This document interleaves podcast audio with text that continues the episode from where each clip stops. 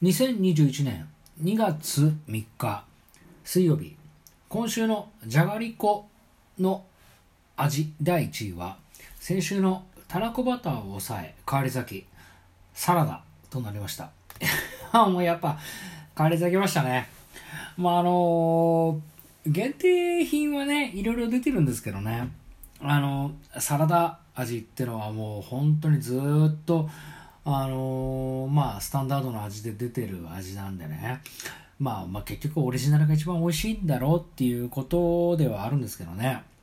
まあ、限定、あのー、商品もね、美味しいですけどね、あのー、今ちょうどあの、たらこバター味をね、食べたりはしましたけどね、まあ、うまいっちゃうまいけど、うーん、ね、難しいですね。やっぱりもう、なんていうかこう、限定商品っていうのは結局、いろんな味が出てますけど、その根底にある、結局その、例えばじゃがりこのたらこバターだったり、じゃがりこのサラダ味だったりとか、その結局その根底にあるじゃがりこそのものの味が素晴らしいから、なんていうんですかね、あの、じゃがりこっていう、例えば女の子がいて、じゃがりこっていう女の子がポニーテールにしてると。それから、じゃがりこっていう女の子がツインテールにしてるとか、じゃがりこっていう女の子がハーフアップにしてるとかっていろいろ、まあそういう、うまあなんかランキングなのかななんていうふうに思いますね。結局そのじゃがりこはじゃがりこなので、まあツインテルだろうが、ポニテールだろうが、まあハーフアップだろうが、全部可愛いよねっていうのはそれに尽きるっていう感じですかね。私はね、そういうふうに思いますけどね。だから、あの、このじゃがりこの芋感があれば、まあ大体じゃがりこは全部同じだななんていうふうに、まあ、あの、思ったりするけど、まあ、難しいですね。でも結局そういうやっぱり、ファンはやっぱりそういうふうに思うんじゃないかなというふうに思います。来週も皆さんの投票お待ちしております。さて、この番組もそろそろおしまいのお時間となってまいりました。あのー、ね、終わりの時間になったんですけどね、皆さんも多分ご覧になってると思うんですけどね、あの BS のあのご覧になってるあのフランケンシュタインの誘惑っていう番組。あ当然ですね。あのリトル人類の皆さんはこのフランケンシュタインの誘惑っていう番組は当然ご覧になってるかと思う状態のまま お話ししますけどね。あの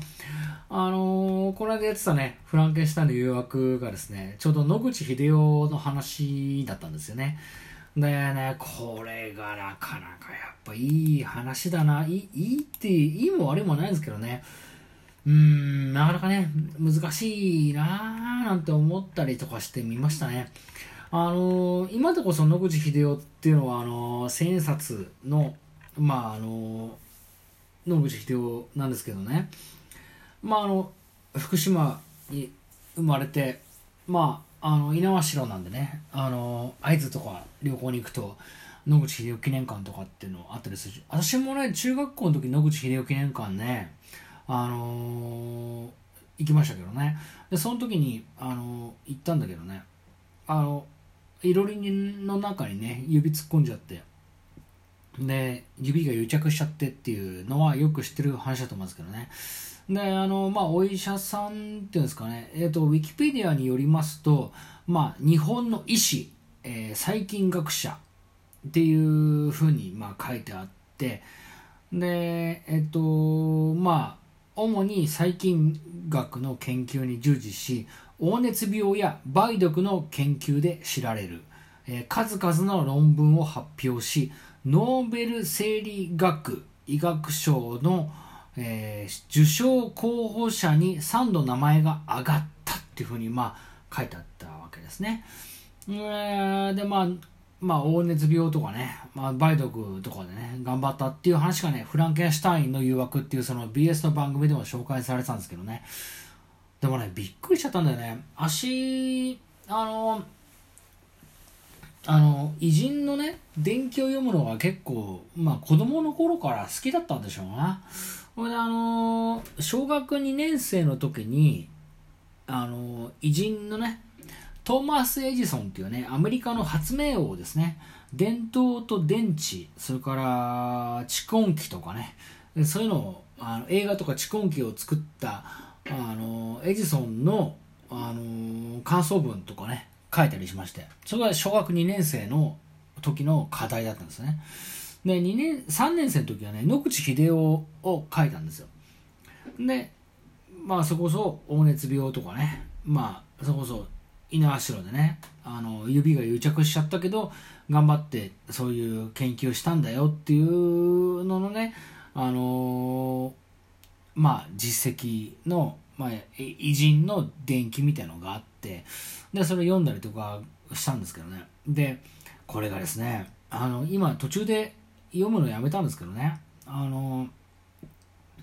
もう一回読み直しますとね。あの、主にあ野口英世ですけどね。主に細菌学の研究に従事し黄熱病や梅毒の研究で知られると。それから数々の論文を発表しノーベル生理学医学賞の、えー、受賞候補に3度名前が挙がったが、えー、後にその業績の多くが否定されたって書いてあるんですよねでまあ、フランケンシュタインの誘惑っていう BS プレミアでやってる番組がいい番組なんでね、あ野口英世っていうのは、まあ、今でこそこういうふうに、まあ、まあ、あの、すごいお医者さんだな、なんてのはなってますけどね。でそれを多く否定された部分にフォーカスを当てる番組なんでね。それを、まあ、見まして、で、まあ、結果的に、まあ、ウィキペディアによりますと、否定されたと、黄熱病の、えー、研究中に自身も罹患し、1200、あ、ごめんなさい、1200年1928年5月21日に、えー、まあ、51歳で死にましたっていう、まあ、そういう話なんですけどね。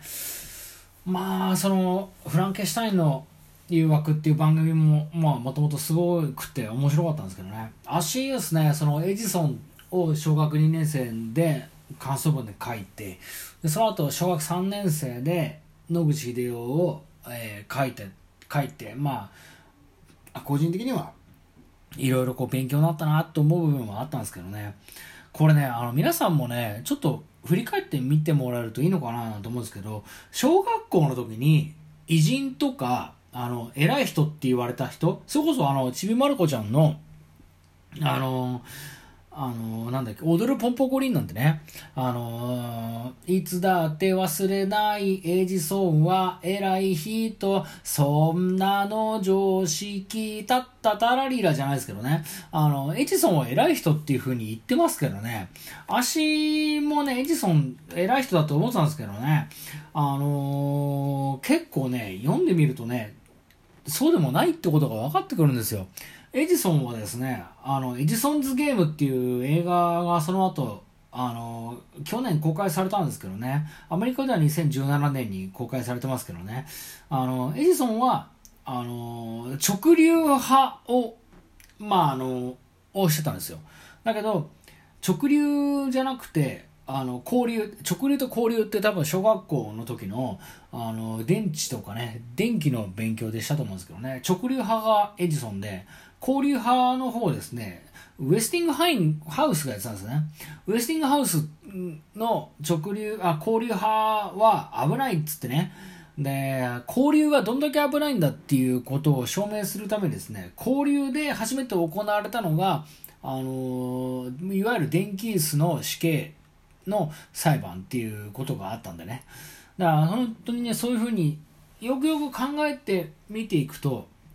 まあ、エジソンはいろんなところで失敗してて、いろんな部分で、あの、いろんな人を危険にさらしていて、で、ライバルのことを消し、蹴り落とすみたいなことをエジソンはやってたんだっていうことを、まあ、あのー、小学校の時が6歳だとすればですね、まあ30年後に、え、エジソンってこういう人だったんだってことを、まあ、知ってしまうわけですよね。で、同じように野口英世もですね、まあ別に尊敬はしてたかしてないかよくわかんないですけどね、まあ結局そういうふうにこういろんな部分の論文が今でこう、今で、本当ウィキペディア見てもらうとわかるんですけどね、エジソン、えー、じゃ野口英世のほとんどの論文っていうのが否定されちゃってるんですよ。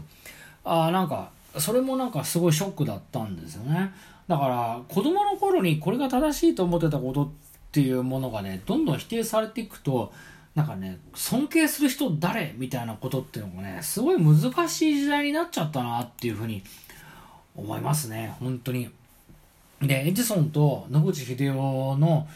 あの共通点って私の中でちょっと思ったところでいくとあのね承認欲求なんですよねあのお互いにねあのすごく貧しくて困ってたからねすごく承認されたいっていうのがあったんだろうなっていうのはあるんですけどね。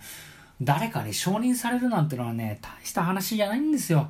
もうどうでもよいんですよ。もう本当に自分が何やってきたかなんてね誰かに承認される必要なんかないんですよ。まあ、承認されるまでもないことはないんですけどね。あのー、例えばですね、昨日ですね、加藤志保っていう、あの、日向坂46のアイドルの誕生日だったんですよ。で、あ正確に言うと2月2日なんですけどね。で、それ誕生日で、で、